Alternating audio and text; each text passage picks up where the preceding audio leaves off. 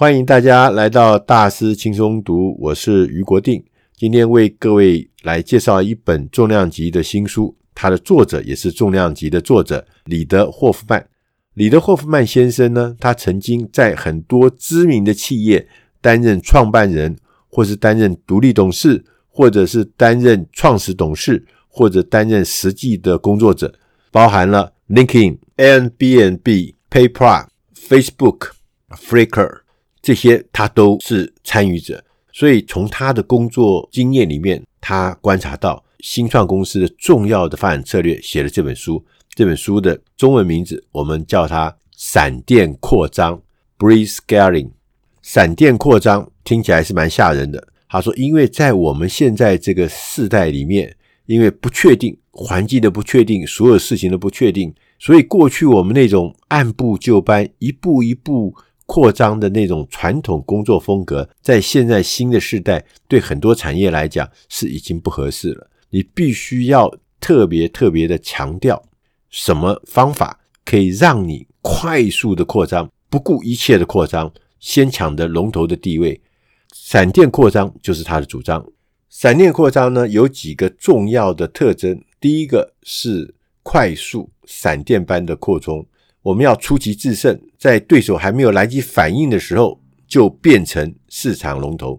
第二个特征是良性循环，就是因为你是快速的扩张的优势，所以你可以吸引更多的资本，可以吸引更多的人才，让你取得领先的地位。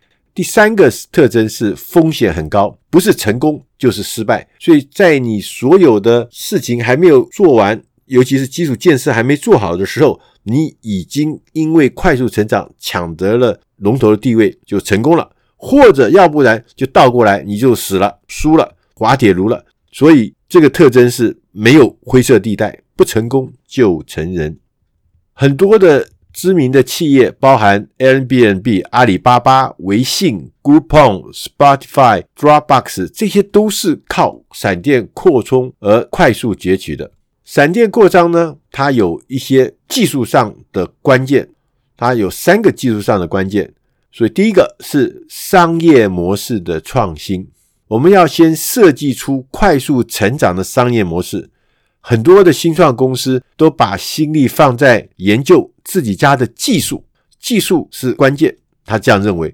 但事实上，在很多的产业里面，真正的重心不是技术，真正的重心是商业模式。你如何吸引、招揽跟服务你的客户，这是最重要的事情。譬如像阿里巴巴，譬如像刚刚讲的 Google，像 Facebook，它的商业模式在原来的时候，我们看起来都不一定明白它的模式到底是厉害在哪里。我们现在看起来它很顺理成章，而且你都用它的服务，但是呢，看起来商业模式才是关键。闪电扩充它的商业模式呢，它是有一些关键的因子，不是每一个产业或每个领域都合适的。第一个是必须要在一个市场足够大的地方才能来做闪电扩充。第二个呢，是你必须有办法能够直接接触到你的目标顾客。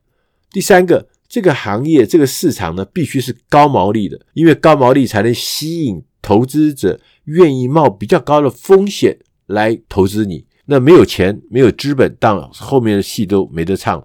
第四个是必须要有网络的外部效益，也就是说，用的人越多，这个服务，这个商业模式就越有价值。当然，这个商业模式也是有限制因素。第一个限制的成长的因素是，你提供的产品必须要有庞大的市场，而且客户愿意掏钱。如果没有这个优势的话，它是不可能快速成长。第二个是营运上，你必须要跟得上扩张的脚步，就好像那个做电动车的特斯拉，它的这个订单接的一塌糊涂，到处都是满满的。结果后来它的这个生产的数量跟不上，所以交货很延迟，让它的成长就受到影响。所以这两个事情是必须要知道的。第二个关键技术呢是。创新策略，策略的创新呢，是闪电扩张的基本精神。它要强调快速成长，所有的策略就是以快速成长为核心，哪怕是风险升高了，成本升高了，它也在所不惜，因为它就是要不断的扩充，而且你必须要清楚知道，快速的扩充是你大获全胜的关键策略。你必须有一些迹象，你要注意。第一个是你看见重大的新的机会，譬如像环境的变化，譬如说 YouTube，它就是因为看到了网络频宽、手机的画质得到大幅的提升，所以他觉得影音的平台应该是可以做的，所以他就快速的投入密集的资本在这里面快速的扩充。第二个呢，是你要率先看到。扩充所带来的优势，譬如说阿里巴巴，它之所以成功，就是靠的是投资人其他不敢涉足的领域，他很勇敢的跑进去，因为他看到扩充所带来的优势。第三个是你必须要能够快速的完成或克服扩充所带来的很严苛的陡峭的学习曲线。他们就举这个 Netflix 这个影音平台来为例，他们最早的时候，他做的是简单的邮寄 DVD 到你们家去，让你看一部一部的电影。接着后来因为频宽这个基础建设完成了之后，他就可以开始建立所谓串流影音的事业。但这是第二阶段，第三阶段他就发觉，我帮人家来做串流的影音内容之外，我可不可以来自行创造原创内容？接着，他就开始大量的制造原创的内容。Netflix 它的每一个阶段其实都有很艰难的学习曲线，但是它都克服了。你如果能克服的话，你也可以进入所谓的闪电扩张的境界。第四个呢，是你必须要面对竞争的威胁，就是你做任何事情成功了以后，一定有很多竞争者。他就举 Airbnb 为例，他说他很成功，大家都知道 Airbnb，大家都用 Airbnb 去找到旅行所需要的住房。很快的，模仿者就来了。欧洲一个很有名的模仿者叫做 Windu，W-I-M-D-U，Windu 很快的就进来了。所以呢，很快的有竞争对手，也是你必须知道的，就是说这个领域因为有快速的竞争来，表示这领域是值得你。去快速扩充、快速投入资源。第三个关键就是要管理创新。过去我们的管理都是找最好的员工，给他最严格的训练，然后加入我们的工作团队。但是在闪电扩张的领域里面，我们雇佣的员工是够好就好，就是现在要做什么工作，足够应付这样就可以了。不要去找那个特别优秀的人来做低阶的事情。不要去找一个曾经做过千人管理团队，他管理过千人了，就来管理一个现在你新创公司只有十个人，这是不对的。因为你只要找到拥有你现在需要技能的人进公司就可以了。同时呢，在管理上面，你必须要能够忍受糟糕的管理。相较于拥有一个运转顺利的组织，闪电扩充它更注重的是运转的速度。不是运转的顺不顺利，同时在管理上，你要能够推出敢推出丢脸的产品。有些东西只要你一做出来，你立刻丢到市场上去，看看客户，看看市场的看法是怎么样，让客户来决定你这个东西好不好用。所以，如果客户接受了，你就再继续以最快的速度来扩张。但如果客户不要不喜欢的东西，你立刻的就把它列为丢脸的商品。把它淘汰掉，推出新商品。在管理上面，你要做大，你要放小，不是每一件事情都要得到完善的解决。因为你是在扩充输入说，有的细节你可能不一定会注意，因为扩充是你最重要的事情。同时，准备好无法扩充的事情，有些事情是没有办法扩充，但你要清楚的知道。同时，他也特别提醒，在管理上面，你必须要募集超过你所需要的资本额，因为。我们在疯狂的成长的模式的时候，额外的充沛现金能够协助你处理突发的状况，所以你要做到超额的募资。同时，在管理上面，你必须知道，闪电扩张的时候，公司文化也会跟着改变，因为你要将需要一个强有力的文化，才有办法撑过闪电扩张。作者也特别强调，不是每一个企业都适合闪电扩张。